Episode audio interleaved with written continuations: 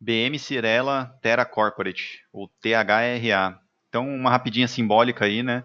Esse é um fundo que, que tem apenas participação em um imóvel e foi convocada a Assembleia para vender esse único imóvel para um fundo da Hedge Investments. Então, assim como eu venho alertando para os fundos pequenos, fundos monoativos, é, tem que tomar cuidado com isso, pessoal. O mercado evoluiu, o mercado está maior e agora existem fundos capazes de comprar uma participação inteira de um único fundo dessa época antiga.